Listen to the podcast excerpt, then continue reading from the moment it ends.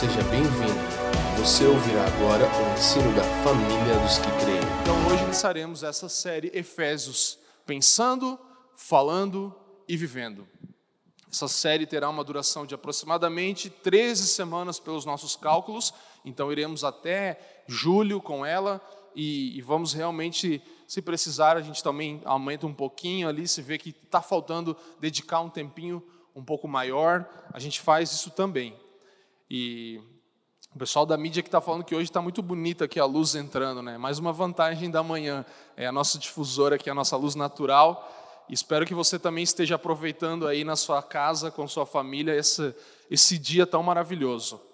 Então vamos lá, irmãos. Se você puder, por favor, incline a sua cabeça agora, é, faça as crianças estarem mais perto de você aí e vamos juntos orar ao Senhor é, antes de iniciarmos essa exposição, que na verdade é uma introdução à Epístola aos Efésios. Então, oremos ao Senhor e pedimos, pedindo a sua bênção por esse tempo, e nós vamos dar a nossa concentração, a nossa atenção a Ele. Então, desligue seu celular aí, a não ser que você esteja assistindo por ele, né? Mas não fique aí desatento em outras coisas agora, é, e vamos focar nisso. Então, vamos orar. Pai gracioso, Deus tão bondoso, Criador e sustentador de todos os seres humanos e de todas as coisas. Obrigado porque hoje podemos nos reunir ao redor do Seu nome, ao redor da Sua palavra. Por meio do Teu Espírito temos acesso, por meio de Cristo e do Seu sacrifício temos acesso. Nós queremos, nessa manhã, dedicar-nos às Escrituras, à leitura do texto bíblico, à meditação. Queremos focar os nossos olhos, a nossa mente, o nosso coração diretamente no ponto principal da nossa existência, que é você, naquele que sustenta, naquele que cria, naquele que faz todas as coisas funcionarem perfeitamente.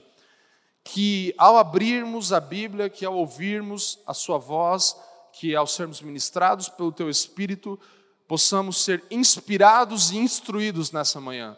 Inspirados e instruídos a viver de acordo com o Evangelho de modo digno da nossa vocação, pela qual fomos chamados pelo Senhor. Nós agora nos rendemos ao Senhor e pedimos: ilumina-nos nossa mente, nosso coração, nosso entendimento, que é o que precisamos, é o que necessitamos tanto para a transformação da nossa vida.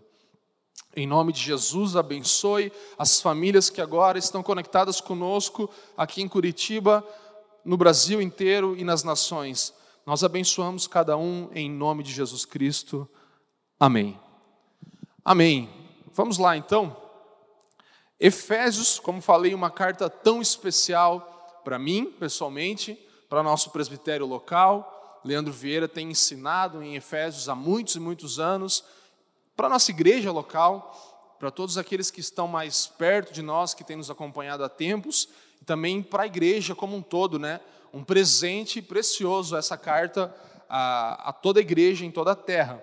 Eu me lembro de aproximadamente em torno de quase 15 anos atrás, gastar bastante tempo estudando essa carta. E é engraçado que nessa época eu nem conhecia os irmãos aqui, nós estávamos, eu e minha esposa, em outra realidade, plantando uma outra igreja lá em Santa Catarina.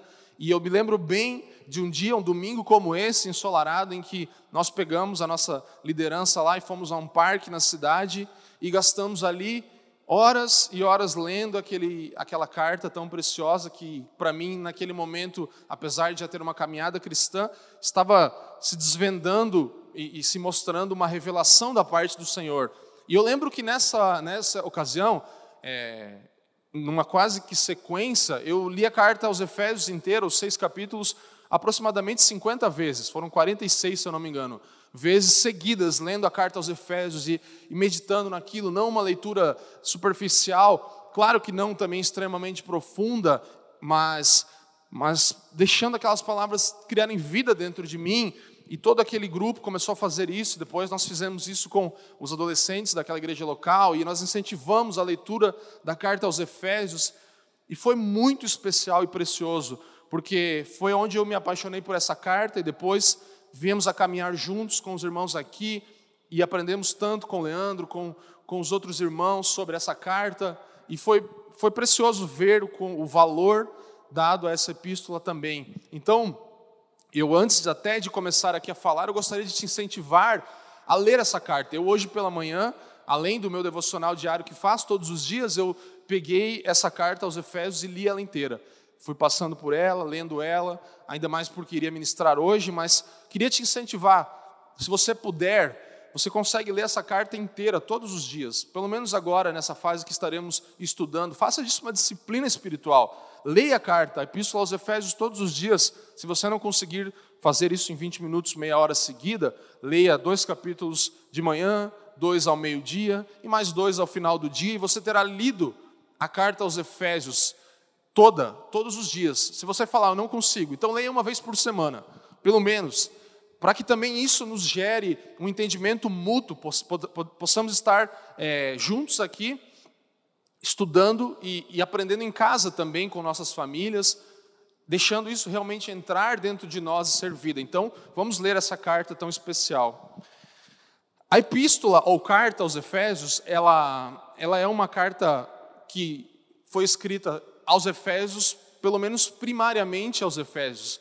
Você vai ter algumas discussões em torno disso, se essa carta foi simplesmente somente aos Efésios, que na verdade é, a maioria dos, dos principais teólogos e estudiosos vão, vão afirmar que ela é uma carta circular, ou seja, uma carta que inicia sendo enviada aos Efésios em primeiro lugar, mas que depois, durante, uh, em torno, perdão, de toda a Ásia ali, a Ásia Menor, pelo menos, ela seria distribuída nas cidades, nas igrejas locais daquela região. Então, uma carta circular, uma carta que foi enviada para vários lugares diferentes e hoje enviada a nós também, né? Então você pode perceber, diferentemente das outras epístolas do apóstolo Paulo, em que ele faz muitas menções pessoais, saudando vários irmãos, aqueles irmãos que a gente lembra o nome, né? Trifena e Trifosa, aqueles, aqueles nomes que você fala assim, meu Deus, quem que eram esses amigos de Paulo? Aqui não tem isso. Você vai ver lá no final do capítulo 6 uma referência a Tíquico, que estava enviando essa carta, que estava transportando ela, mas não há referências tão pessoais. Então, parece que Paulo estava intencionalmente, realmente, focando em uma carta um pouco mais abrangente ali, né? Não tem problemas específicos doutrinários também sendo tratados. Depois, lá é, no Apocalipse, nós vemos João escrevendo uma carta a essa mesma igreja, falando que o amor deles havia se esfriado e tudo isso, você sabe. Nas sete igrejas no Apocalipse há uma menção, há uma carta a Éfeso. Mas aqui você não percebe Paulo tratando de problemas específicos de uma igreja local, de uma cidade, mas sim uma carta muito abrangente que ele escreveu durante o seu tempo na prisão em Roma. Então Paulo ele, ele estava preso. Essa é uma das chamadas cartas da prisão, né? Junto com Filipenses, Filemão, algumas outras cartas foram escritas da prisão por Paulo. Então nós estudamos aqui, você tem acesso em nossas mídias sociais a toda a série de Filipenses que já mencionamos e falamos um pouco mais sobre isso. Mas Paulo, ele tem um, um amor, um apreço muito especial por esses irmãos de Éfeso. Ele passou duas vezes por lá, uma um pouco mais rápida, na segunda ele ficou por três anos naquele lugar, naquela igreja. Ele congregou com aqueles irmãos por três anos. É, é perceptível outros irmãos trabalhando junto com ele, se nós lermos Atos, vai mencionar isso em alguns pontos. Por exemplo, Priscila e Áquila, irmãos que possivelmente foram os que levaram o evangelho pela primeira vez a Éfeso. Então, Éfeso, aquele grande centro, foi inundado pelo evangelho também através de irmãos como Priscila e Áquila, como Timóteo, que depois vem também a pastorear aqueles irmãos. E e assim é, é, é a ligação de Paulo com Éfeso, mas também ele mostra uma forte ligação aqui com toda a igreja em toda a terra. Então tem uma parte sim com Éfeso, mas tem uma coisa maior, mais estendida, que vai abranger todas as igrejas ou toda a igreja do Senhor pela terra. E às vezes eu olho para essa epístola e parece mais um sermão, né? Parece mais que Paulo estava pregando ali do que escrevendo uma carta. Parece mais um sermão com algumas orações que estão ali, logo no início, depois no capítulo 3, e elas vão se repetindo, orações sinceras de Paulo e também uma doxologia, uma exaltação, um momento de glorificar a Deus muito intenso nessa carta. Um, um, realmente um compêndio muito especial do apóstolo Paulo, que vai misturar doutrina e dever. Então aqui mostra especialmente os três primeiros capítulos da carta, vão ser é, é, versículos, espaços preenchidos com muita doutrina, com muita teologia. E depois, 4, 5 e 6 vão ser muito práticos, muito éticos, muito de comportamento, de padrão de vida. Há uma, um equilíbrio perfeito aqui entre doutrina e vida, entre teologia e ética. Paulo ele não aponta nem para um lado nem para o outro, ele faz um equilíbrio perfeito. Aqui não há conhecimento sem vida, porque conhecimento sem vida seria um orgulho estéril, um orgulho que não gera nada. Então, o conhecimento, se você adquire e não tem vida, ele se torna algo estéril, um orgulho estéril. Agora, se também, por outro lado, temos vida sem conhecimento, temos um experiencialismo vazio. Então, experiências vazias são feitas por, por por simplesmente você ter uma, uma vida, uma prática sem conhecimento. Há uma necessidade exposta por Paulo de termos conhecimento e vida. Então, conhecimento sem vida é orgulho estéreo. Vida sem conhecimento, por outro lado, existencialismo vazio. Temos falado muito sobre existencialismo e, infelizmente, é, a, nossa, a nossa vida de igreja às vezes pode se tornar um existencialismo vazio, em que fazemos muitas coisas por nós mesmos e pelos outros também, mas de forma vazia porque não há conhecimento. Então não caiamos nesse perigo de dizer não, mas tem que ter mais prática, não, mas tem que ter mais. Não, precisa haver os dois. Precisa haver conhecimento e vida. Vamos lá, se você está comigo aí, participe aí, concordando com isso também. Eu vou falar aqui, eu, eu juntei aqui umas cinco cinco é, definições ou assim expressões que mostram o que seria a carta aos Efésios, de autores variados. E Efésios, por alguns autores, é, é, é determinada, denominada como a coroa e clímax da teologia paulina. Então, a coroa e o clímax, o auge, aquilo que coroa toda a teologia de Paulo nos escritos dele. Outros autores vão falar, ou um outro autor vai falar, a destilada essência da religião cristã. A destilada essência da religião cristã está em Efésios, na carta aos Efésios. Ou então, o mais autorizado e o mais consumado compêndio da nossa santa fé cristã. O mais autorizado e o mais consumado compêndio da nossa santa fé cristã. Ou então, uma das mais divinas composições humanas, divina e humana. Paulo escreveu inspirado por Deus. Então, uma das mais divinas composições humanas é a carta aos Efésios. E aqui todas essas expressões, elas não têm exageros, elas realmente definem um pouco do que é essa carta tão preciosa. E nós podemos ver muitos adjetivos, mas talvez a nossa definição favorita venha de Martin Lloyd Jones, que, que fala que a epístola aos Efésios é a mais mística das epístolas de Paulo. E em nenhum outro lugar a sua mente inspirada se eleva a maiores alturas. Essa é a carta mais mística das epístolas de Paulo, e em nenhum outro lugar ele vai ver e vai ter a sua mente inspirada e elevada a tão grandes alturas, a ponto de ele mencionar os lugares celestiais aqui. E essa talvez seja né, a nossa definição que nós amamos tanto de Lloyd Jones aqui. É verdade que o apóstolo Paulo ele nos dá um panorama aqui incrível de salvação, de redenção, a partir dessa perspectiva, dos lugares celestiais. Ele está sentado lá, Paulo, como alguém assentado nos lugares celestiais, onde nós também estamos, em Cristo, eu e você. Ele fala: irmãos, vamos olhar a perspectiva de salvação e redenção a partir daqui, dos lugares celestiais. Porque o nosso existencialismo nos faz olhar a salvação e a redenção a partir de nós sempre, né? Nós olhamos para nós e pensamos: Deus me salvou, Deus me resgatou. Eu era pobre, agora eu sou rico. Eu era doente, agora eu tenho saúde. Eu era e tudo isso é muito bom. Mas Paulo ele fala: esperem aí, vamos, vamos olhar aqui, pegar o nosso drone espiritual e vamos subir ele e vamos olhar lá de cima e vamos ver qual é a perspectiva dos céus, qual a perspectiva dos lugares celestiais sobre coisas como redenção, salvação, sobre a manifestação da igreja e Paulo ele busca isso em sua exposição e em suas orações, chamar os crentes de Éfeso e de todas as igrejas que leriam essa carta a esse lugar onde ele estava sentado. E ele realmente escreve muito inspirado. É como se desse para imaginar Paulo sentado lá em cima de uma nuvem, assim, olhando e escrevendo algo e falando: gente, eu não sei se vocês estão tendo a perspectiva que eu estou tendo, mas vamos estudar isso aqui. Vamos parar para avaliar isso aqui da perspectiva de Deus: salvação, graça, riquezas espirituais, redenção a partir de um olhar sublime, não de um olhar maculado como o olhar humano.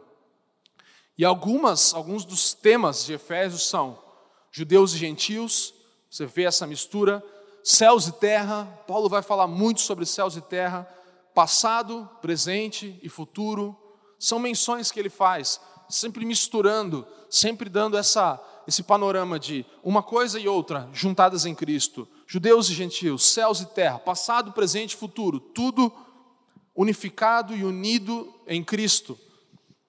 O conjunto todo. A exposição geral de Efésios que estamos fazendo hoje é muito importante. Eu gostaria muito que você realmente prestasse atenção antes de entrarmos na semana que vem no capítulo 1, nesse todo, porque nós precisamos ter primeiro uma, uma dimensão de uma perspectiva completa dessa carta, e aí sim depois experimentaremos as riquezas de cada um dos seus capítulos e versículos. Mas vamos juntos olhar para esse conjunto todo. Essa exposição hoje geral, que visa, como eu mencionei em minha oração, instruir e inspirar os crentes desse tempo de 2021 em Curitiba, no Brasil e no mundo. Então, eu realmente gostaria que você que está me assistindo agora abrisse a sua mente para isso, para instrução e inspiração. Sabe, você pode ser instruído e inspirado por essa carta tão especial. Como instruído? Instruído a andar de acordo com ela. Como inspirado? Inspirado a viver com esse olhar, com essa perspectiva que Paulo busca nos trazer aqui. Isso nos traz inspiração para viver, sabe? A ênfase que nós teremos nessa série vai ser na essência, no significado, na aplicação de cada uma dessas partes do texto. Então, nós vamos buscar olhar a essência do texto, ver o que significa cada coisa e como aquilo pode ser aplicado na minha e na sua vida. Essa ideia, como fizemos em Romanos, vamos fazer em Efésios agora. E não tem outro resultado senão o maravilhamento, a doxologia, a adoração. Sabe, nós, só de você ler, se você ler ainda hoje essa carta, ou se você já leu, você vai ver que ela, ela te dá essa sensação de você querer, meu Deus, que maravilhoso tudo isso que Paulo está falando aqui, não é uma coisa comum. Eu quero adorar o Senhor, e aí eu vou lá para o meu piano, vou para o meu teclado, vou para o meu, vou meu violão, e eu canto ao Senhor, ou eu saio e, e começo a orar e glorificar a Deus na natureza, em tudo, porque isso é o resultado da, da, do contato que nós temos com a carta aos Efésios. Maravilhamento, adoração, só que também tem um outro resultado, que é desafio. Nós somos desafiados a uma vida coerente. Capítulos 4, 5 e 6 são capítulos extremamente desafiadores a um estilo de vida de acordo com o padrão da doutrina e da teologia ensinada em capítulos 1, 2 e 3. Então, sim, inspira, mas também nos cobra, também nos chama a uma vida coerente. É, o propósito, talvez a mensagem principal dessa carta, dentro dessa, dessa coisa mais ampla, seja esse eterno propósito de Deus que Paulo menciona tanto. E nós mencionamos aqui isso por tantas e tantas vezes, o eterno propósito de Deus, que Ele está cumprindo no seu Filho, que Ele cumpriu no seu Filho, está cumprindo ainda, e executando na igreja e por meio da igreja também. Então, esse propósito que Paulo tanto menciona aqui, ele foi executado, está sendo cumprido no Filho de Deus e agora através da igreja, agora por meio da igreja e para a igreja também, em primeiro lugar. Nós vamos perceber é, que Paulo aqui ele passa por, por várias coisas como reconciliação entre Deus e o homem, entre o homem consigo mesmo, entre o homem e seu próximo. A reconciliação é um grande tema dessa carta que faz nos começar a perceber o porquê da obra de Cristo a partir do olhar de Deus, em que Jesus Cristo vem pelo seu sacrifício, nós somos reconciliados com o Pai. Éramos inimigos e agora nos tornamos amigos, parte da família. Depois, conosco mesmos, somos reconciliados na nossa identidade, na nossa vida, na nossa estima, e depois com o nosso próximo, nos relacionamos e amamos o nosso próximo. E eu gostaria que você abrisse comigo agora Efésios 1, versículo 1. Nós vamos ler somente alguns versículos, porque a exposição do texto ficará para a partir de semana que vem. Mas abra a sua Bíblia, pegue a sua Bíblia aí. Efésios capítulo 1, versículo 1.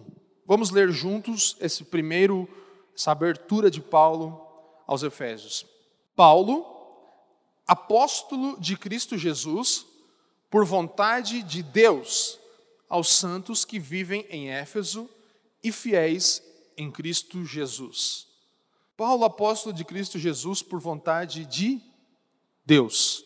Então aqui nós percebemos o tema principal dessa carta e inicial é Deus, é o próprio Deus. Paulo começa trazendo por que, que ele está escrevendo isso, porque ele foi chamado pela vontade de Deus através de Jesus Cristo. Então, primeiro, nós precisamos ler essa carta olhando para o Pai olhando para o Pai, porque a partir do Pai que nós vamos ver a perspectiva que Ele quer nos mostrar de toda essa doutrina bíblica de salvação, redenção, de eleição, de posicionamento em lugares celestiais. Então, o tema é Deus, o Pai. Tudo é de Deus, tudo é para Deus, e somente a Ele nós vamos dar a glória. Então, esse foco primeiro precisa estar alinhado. Deus, por meio dele, para Ele, para a glória dele. Falei antes, nós temos muito interesse em nós mesmos. E isso é o que nos torna mais miseráveis e infelizes. Porque nós olhamos muito para nós mesmos, pensando que aí sim estaremos satisfeitos. E aí, é quanto, quanto mais nós fazemos isso, mais miseráveis e infelizes nós nos tornamos. Porque nós olhamos para nós e nós nunca nos satisfazemos e nunca conseguimos satisfazer nossa alegria, nosso prazer. Então, esse é o problema dos crentes de hoje da igreja até hoje, infelizmente.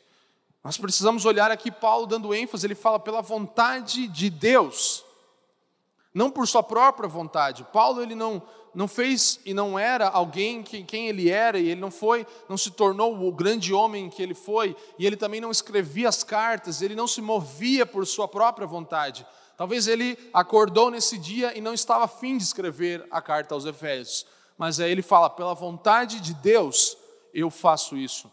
Por Sua vontade eu faço, eu me movo. Então, precisamos parar de ter interesses em nós mesmos em primeiro lugar, porque isso é o que nos torna tão infelizes muitas vezes. Vamos nos mover pela vontade de Deus, pelo propósito de Deus. Deus é quem nos move, nele está o nosso mover, o nosso existir. Atos vai nos ensinar isso. Então, Deus é a primeira ênfase da carta aos Efésios e depois desdobrando Deus a sua soberania. A soberania de Deus está em grande ênfase nessa carta também. E é esse o chamado de Paulo, que nós possamos contemplar a salvação a partir desse lugar, dessa maneira, não a partir de nós, mas a partir de Deus, sobre todos e depois a nós. Deus acima de todos, alcançando os seus eleitos. Deus manifestando-se ao mundo inteiro e nos alcançando nesse lugar também. Então, essa ênfase de soberania, se você está com a Bíblia, dá uma olhada aí rapidão, no, no versículo 5 vai falar assim: ó, e nos predestinou para sermos filhos de adoção por Jesus Cristo para si mesmo, segundo o beneplácito de Sua vontade.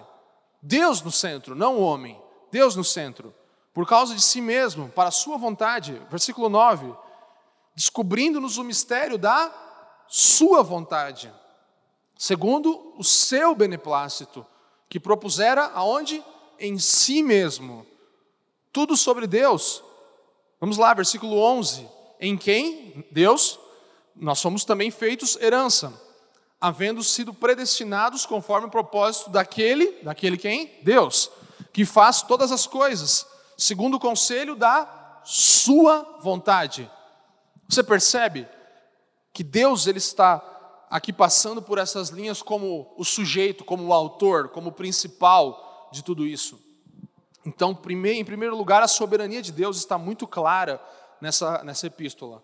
Nós precisamos começar esses estudos em Efésios em Deus, esquecendo-nos de nós. Esqueça um pouco de você quando você for ler esse, essa epístola.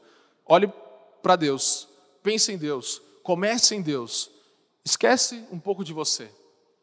Esse é o meu chamado inicial para isso. para essa leitura, para essa, essa série, para esse estudo que faremos. Mais uma coisa que Paulo vai mencionar muito aqui, o mistério da sua vontade, o mistério da vontade de Deus. Nós vemos isso por pelo menos seis vezes. O mistério da vontade de Deus. Qual era esse grande mistério que agora foi revelado em Cristo, segundo Paulo? Você precisa entender que aos, aos, aos santos do Antigo Testamento, isso era completamente oculto, toda essa coisa de que Jesus morreria. Por isso que há tanta crise quando Jesus vem, porque era totalmente oculto aos santos do Antigo Testamento. Esse mistério da vontade de Deus de unir gentios e judeus, de chamar as nações da terra, de unir céus e terra, de unir presente, passado e futuro em uma coisa só, isso não fazia parte do conceito deles, ainda que havia as profecias, estava oculto e foi revelado em Cristo.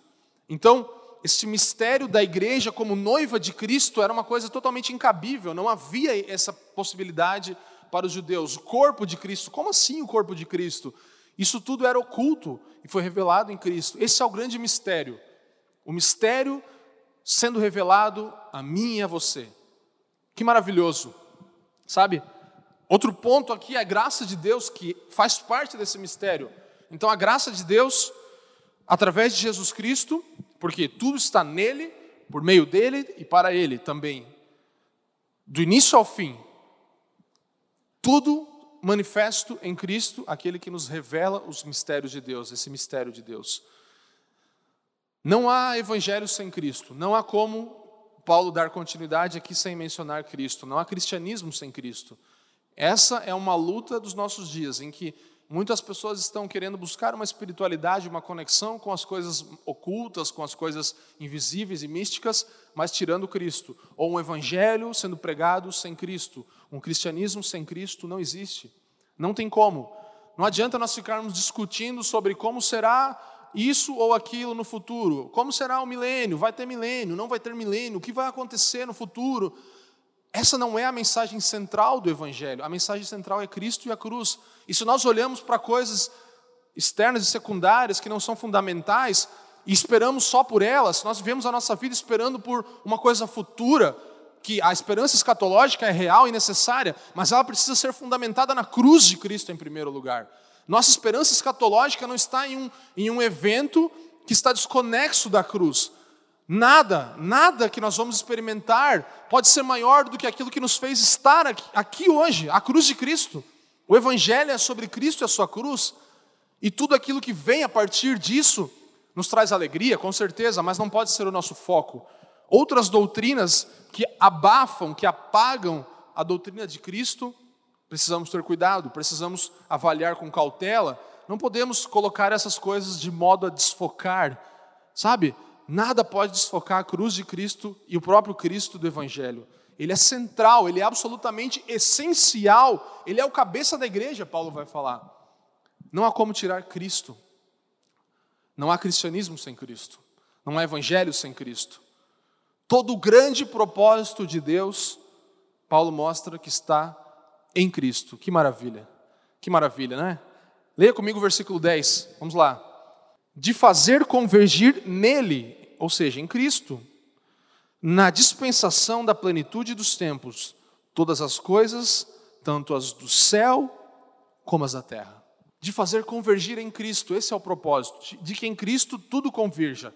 Judeus e gentios, céus e terra, presente, passado e futuro, plenitude dos tempos, eternidade, tudo converge em Cristo, na sua pessoa, aquele que foi imolado, cordeiro, antes da fundação do mundo, Sabe, Cristo ele vem para misturar todas as coisas, não no sentido de uma síntese ali simplesmente, mas no sentido de unificar, de canalizar para Ele toda a força do universo, tudo aquilo que acontece vem para Ele, vai para Ele. Nós, há anos atrás, gravamos, você pode procurar no Spotify um álbum que chama Céus e Terra, que foi inspirado nisso aqui que nós começamos a ver, e lá, nós, lá você vai ter algumas canções. As primeiras quatro canções vão falar sobre a realidade da terra, aí você vai ter o interlúdio, aí depois você vai ter a realidade dos céus, e mais o interlúdio, que é uma canção chamada Juntos, e depois Céus e Terra, as quatro últimas canções buscando letras e, e, e musicalidade que misturem céus e terra dentro da expressão que nós conseguimos mostrar naquilo. Então, céus e terra, um trabalho que nós fizemos foi fruto de uma meditação aqui em que nós paramos e pensamos e vimos quão grandioso é esse mistério de que em Cristo tudo converge, tudo é, é um ponto de, de, de conversão, de estar junto, de bater todas as coisas, juntar todas as coisas em Cristo. Sabe, esse grande propósito de Deus em Cristo é um dos mistérios de Paulo aqui revelado, um dos mistérios de Deus através de Paulo aqui escrito, revelado em Cristo. Se nós fizermos aqui uma, uma rápida linha de tempo, nós vamos ver que Deus cria o homem, o pecado vem né, sobre o homem, o homem peca, é, quebra o relacionamento com Deus, e o plano de Deus não termina, o plano de Deus tem uma continuidade. No Antigo Testamento você vê que Deus ele escolhe um povo, um pequeno povo em relação a toda a humanidade, hebreus, inicialmente chamados assim, depois chamados também de judeus. Dentre os judeus, Deus faz o quê? Levanta um homem, Abraão, e de Abraão faz uma grande nação, então agora aquele pequeno povo hebreu se torna todo aquele grande povo também, e algo novo começa em Abraão, que já estava escrito lá no Gênesis, no pecado, que Deus faria, esmagaria a serpente, e uma aliança iniciada. Então essa aliança com o povo de Deus começa ali. Depois os gentios vêm, e há uma rivalidade entre judeus e gentios. Então, Cristo, como o, a plenitude do cumprimento do propósito de Deus vem para juntar judeus e gentios. Por isso eu e você hoje podemos ser parte da igreja de Cristo. Dos dois, Deus faz um em Cristo. O muro é derrubado. Há uma nova criação de Deus aqui chamada igreja, que é um dos focos dessa carta. Nós vamos estudar muito sobre a igreja aqui. Tudo está reunido em Cristo e tudo será refeito nele. Então, criação, queda, redenção e consumação. Tudo isso está em Cristo, tudo será refeito nele. Primeiro, nós temos judeus, depois, judeus e gentios, depois, todas as coisas, todas as nações e toda a terra subjugado a Cristo, em Cristo e por Cristo. Cristo é central aqui. Então, vamos lá, Deus, sua soberania, a graça, as riquezas da graça, né? O próprio Cristo, que dá origem a essa nova criação. Nós vamos estudar muito aqui nesses dias sobre a igreja. O propósito de Deus na igreja e por meio dela, como Efésios 3 especialmente vai falar muito. Povos de todos os tipos diferentes, pessoas diferentes, nações, raças diferentes, temperamentos diferentes, é, todos unidos em Cristo, um só nele. Eu sempre gosto de pensar nisso, especialmente quando eu estou na casa de um irmão e eu olho para aquele irmão e vejo como ele é diferente de mim, fisicamente, como ele é diferente de mim no, naquilo que ele gosta e eu não gosto, naquilo que é, a sua história é e conta, diferente da minha história. E aí às vezes eu, eu paro para olhar e eu, eu olho para os irmãos mais próximos nossos aqui, eu falo, cara, como, quando que a gente ia se conhecer na vida, né? Quando que você ia ser irmão de uma pessoa como eu? Quando que nós juntos seríamos irmãos? Quando que nós juntos seríamos alguém com algum tipo de relacionamento? Não tem como, nós nunca seríamos, nós nunca estaríamos unidos se não fosse em Cristo. Então Cristo ele faz essa conexão, ele nos mostra que é possível vivermos de, mesmo diferentes, unidos nele, unidade na diversidade. Em Cristo, a igreja é formada, a nova criação de Deus aqui se torna a igreja. E nós falamos muito sobre isso sobre a igreja como uma família para o pai, como uma esposa para o filho, como uma morada para o Espírito Santo. Então, são coisas que nós vamos mencionar aqui nesses dias. E a partir da igreja, estabelece-se um novo padrão. O comportamento ético que é esperado de nós está escrito na, na, carta de Paulo aqui aos Efésios, especialmente a partir do final do capítulo 3, 4, 5 e 6, nós vamos ver isso comportamento ético que é esperado de nós cristãos. Paulo ele chama a responsabilidade. Já que nós somos o que somos dentro desse plano de Deus, já que nós somos inseridos dentro desse plano de Deus, e este é o plano perfeito de Deus, nós precisamos nos manifestar como Paulo instrui aqui. A nossa prática do dia a dia precisa ser de acordo com as instruções de Paulo que veremos nas próximas semanas, capítulo 4 em diante. E isso aqui me faz pensar muito no cenário atual que nós vivemos hoje, né? Quem aí é, não gosta de ser reconhecido às vezes como evangélico? Eu estava comentando isso com a minha esposa, lendo aqui eu comecei a ver, pensar nisso assim. É, Você fala assim: ah, eu sou cristão, eu sou um discípulo de Jesus. Porque a gente não gosta de falar que nós somos evangélicos. Por quê? Porque a, o nome, a palavra evangélicos, hoje está ligada a um tipo de. De uma, uma baixa categoria de crentes, né? Não, não no sentido de que eles são menos, mas de que não vivem de acordo com o evangelho, de pastores que fazem muitas coisas, etc. Então, nós não gostamos disso, mas eu quero te dizer sim, nós somos evangélicos. E nós precisamos tomar esse lugar. Então, eu falei para Jaque brincando, falei, vou botar lá nos meus perfis de redes sociais, Fabiano Crenque, evangélico. E ela falou, mas as pessoas não entendem isso, elas olham e falam, nossa, o cara acha que. Não, mas é isso que tem que despertar nas pessoas. Elas verem que nós somos o tipo de cristão, o tipo de pessoa que foi alcançado pelo Evangelho. Por isso, evangélicos. Não evangélicos entre aspas, mas evangélicos com um E maiúsculo, do Evangelho mesmo. Nós não podemos deixar de ter essa. de, de lembrar com a nossa vida o Evangelho. O ponto é que tipo de evangélico que você é. Que tipo de evangélico que eu sou? Que tipo de evangélico aquela reportagem na TV está falando, entende?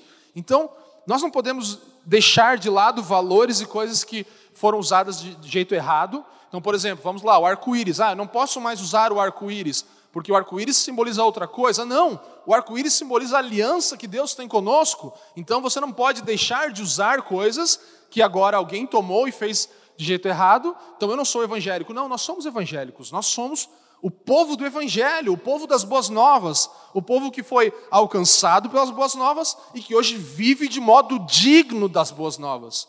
É isso que Paulo está falando. Vocês, gente, vocês não são evangélicos, vocês não são pessoas alcançadas pelo Evangelho. O ponto é que nós precisamos falar de, de que igreja que nós estamos falando, de qual é essa igreja que está crescendo tanto no Brasil. Qual é essa igreja? Quem são essas pessoas, sabe? Qual a natureza fundamental da igreja? Aqui Paulo está falando. Gente, legal que a igreja está crescendo no Brasil, que bonito. Mas qual é a essência dessa igreja que está crescendo no Brasil? Qual é a base fundamental da igreja? E eu quero expor para vocês aqui. Então, pense nisso. Paulo está falando isso, não eu, né? De que tipo de crente a gente está falando? Qual é a igreja que está crescendo ali? Qual é a natureza fundamental da igreja? Sem a qual ela vai perder a sua essência. Então, sem essa natureza fundamental, realmente a igreja e os evangélicos perdem sua essência. E Efésios vai nos responder. Fica para os próximos capítulos.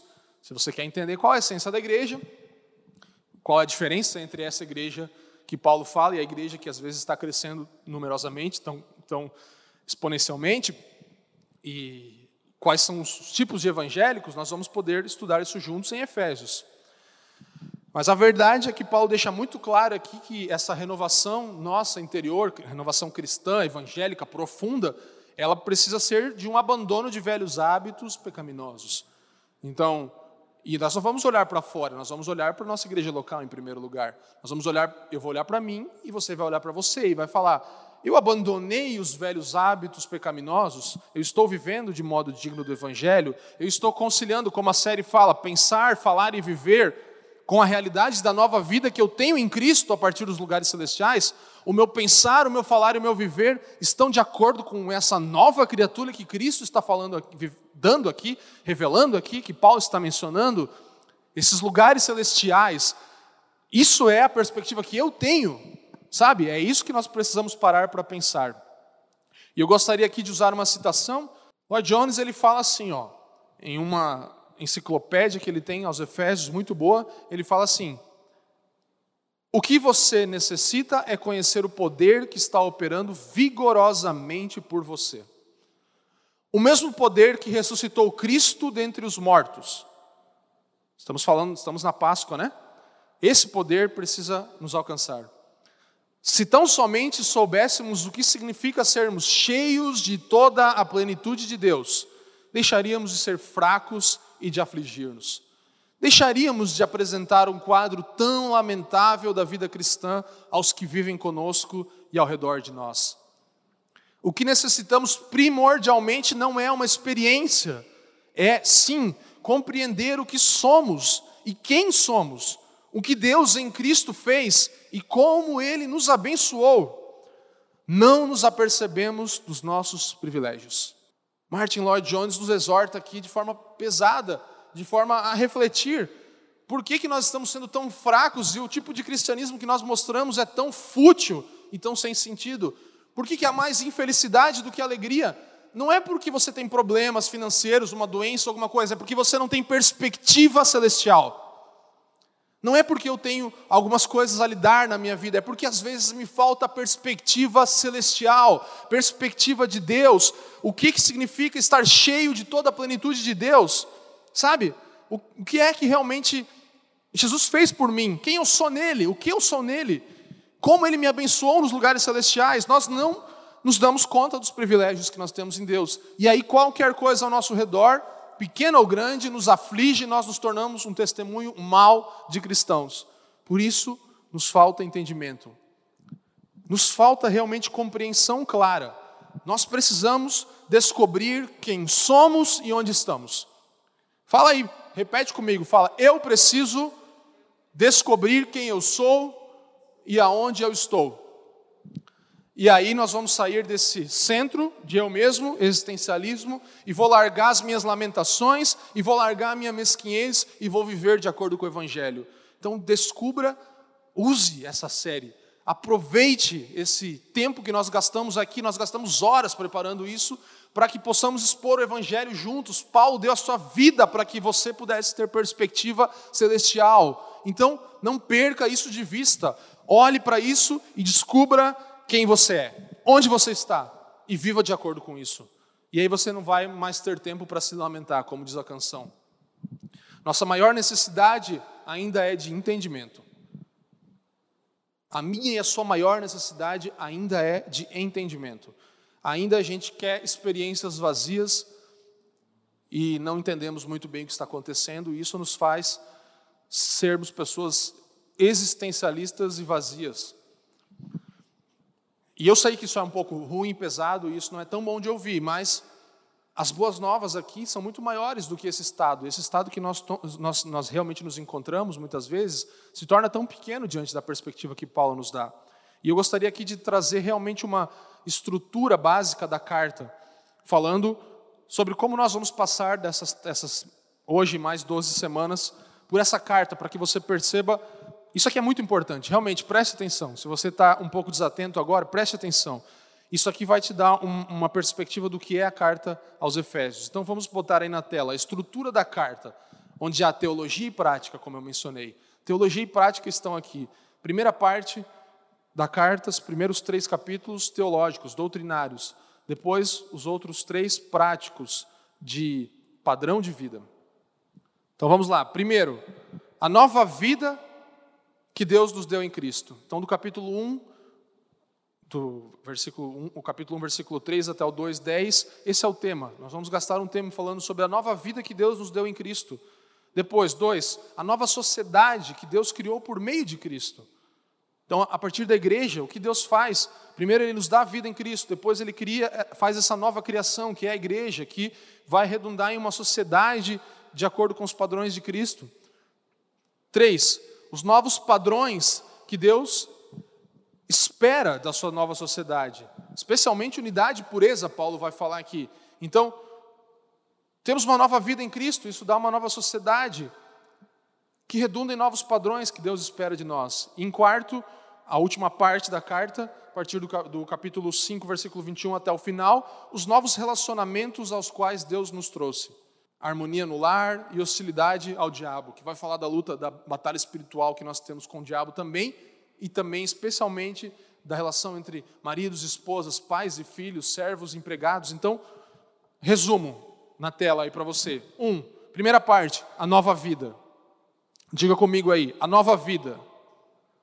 Dois, a nova sociedade. A nova sociedade que Paulo mostra que inicia-se em Cristo, a partir da vida em Cristo. Três, os novos padrões. Diga aí, os novos padrões. E quarto, os novos relacionamentos. Os novos relacionamentos a partir dessa, desses padrões estabelecidos que vêm de uma sociedade que nasceu de uma nova vida que recebemos em Cristo. Que perfeito, né? Que maravilhoso. Isso aqui é, é o resumo, é o ápice do Evangelho, é, é realmente uma demonstração clara de como o Evangelho pode nos afetar. Paulo ele escreve coisas maravilhosas aqui. E nós podemos perceber, por exemplo, eu, eu marquei isso aqui, que a palavra riquezas é empregada cinco vezes nessa carta, graça, doze vezes, glória, oito vezes, plenitude ou encher, seis vezes, e a expressão chave, que é em Cristo ou nele, está aqui em torno de doze vezes na, na, na carta. Então, em Cristo é o grande ponto-chave que vai manifestar graça, glória, plenitude, o encher de todas as coisas, riquezas, mas tudo em Cristo. Em Cristo. Então nós temos aqui Deus, Cristo, a igreja e todas as coisas. Deus em Cristo, Cristo na igreja e a igreja em todas as outras coisas. Que volta para Deus. Toda a glória desse processo é daquele que começou o processo, Deus. Deus, Cristo, igreja, tudo mais. Glória somente aquele que iniciou o processo, Deus. Está comigo? Então, esse mistério, Deus aqui pode ser, pode ser talvez até definido como mistério né, de Deus ali, Cristo como essa revelação desse mistério. Então, segundo ponto, mistério de Deus revelado em Cristo, depois manifesto na igreja, a igreja manifesta, e depois em todas as coisas há plenitude, ao cumprimento, algo que nós ainda não experimentamos, experimentaremos na plenitude dos tempos, tudo e a glória somente a Deus novamente. Só lhe deu glória. O final, somente a Ele a glória. Vamos lá, a nossa última citação de John Stott, que fala um pouco sobre como isso se aplica na nossa vida de forma prática.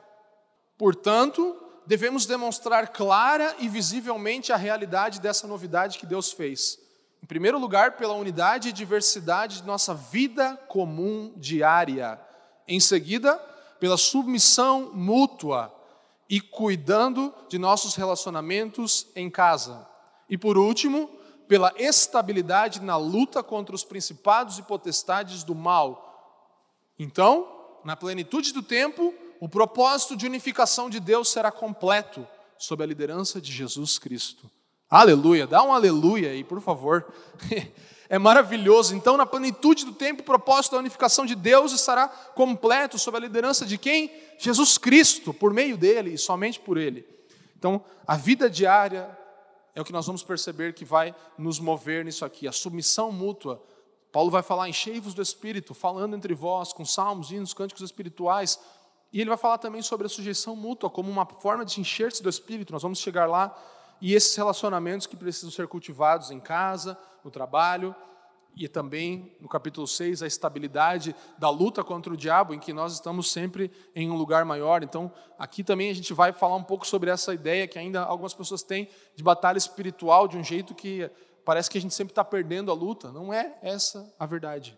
Nós vamos falar sobre uma estabilidade na batalha espiritual que nós temos em Cristo. Então, a batalha espiritual contra principados e potestades, nós estamos lutando a partir dos lugares celestiais. Guarde isso e nós vamos falar sobre isso. Então, o que Deus fez por meio de Cristo é, e o que nós devemos fazer em consequência disso. Esse é um, talvez um resumo de Efésios. O que Deus fez por meio de Cristo e o que nós devemos ser e fazer a partir disso, como consequência disso. O que Deus fez por meio de Cristo? Efésios vai dar a resposta. E o que nós devemos fazer e ser agora em consequência disso? Efésios nos dará também a resposta. Fato é que a nossa maior necessidade ainda é de entendimento. Paulo deixa isso muito claro. Eu quero que você grave isso como um final dessa palavra, que a nossa maior necessidade ainda é de fundamentos. Carecemos de fundamentos de entendimento, de compreensão. Por isso, Paulo faz orações como essa que nós vamos ler agora. Tão conhecida. Nós temos uma canção aqui no, no canal da Família dos que Creem, Sabedoria e Revelação, que justamente fala dessa oração que nós temos orado vez após vez também, que Paulo orava sem parar. Ele sempre orava de novo. Efésios 1:17. Ele fala assim antes: Não cesso de orar por vós. Eu não paro de orar isso, porque ainda há falta de entendimento entre vocês, ainda vos falta compreensão do todo, do que vocês são em Cristo. Porque, ainda que você diga que você é um evangélico, eu acho que você não entendeu o que isso significa nos lugares celestiais. Ainda que você fale que você é um cristão e que você agora, sua vida mudou, talvez ainda te falta entendimento do que realmente é isso. Paulo está falando isso. E aí ele ora, verso, versículo 17. do capítulo 1. Para que o Deus de nosso Senhor Jesus Cristo, o Pai da glória, nos conceda espírito de sabedoria e de revelação no pleno conhecimento dele. Que o Pai vos conceda espírito de sabedoria e de revelação no pleno conhecimento dele. Essa é a nossa maior necessidade, o entendimento e o pleno conhecimento de quem Deus é. E essa é a minha oração por você hoje aí na sua casa, onde você estiver. Sabe, plano e o propósito de Deus não vai ser cumprido por meio de um novo presidente, de estadistas, de pessoas importantes, de reis. O plano de Deus ele não vai se cumprir por meio de figuras públicas, dos, das pessoas que você segue no Instagram, mas por meio de pessoas comuns, como eu e você. Porque nós estamos assentados com Cristo nos lugares celestiais e espera-se de nós que nós façamos algo como consequência disso se é que realmente compreendemos o que é estar sentado com Cristo, se é que realmente compreendemos o que é estar cheio de toda a plenitude de Deus, o plano de Deus não será cumprido por alguém que você olha e fala, porque essa era a expectativa dos judeus. Nós falamos aqui agora na Quaresma, na ressurreição, o povo esperava um rei que viesse reinar e que mudasse todas as coisas. Eles terceirizavam a responsabilidade de alguém. Eles esperavam de alguém. E vez após vez Deus fala: "Vocês são o povo que eu escolhi". E hoje Paulo nos mostra aqui em Efésios: vocês são as pessoas que vão cumprir, manifestar o plano de Deus em toda a terra, que foi cumprido em Cristo, na verdade.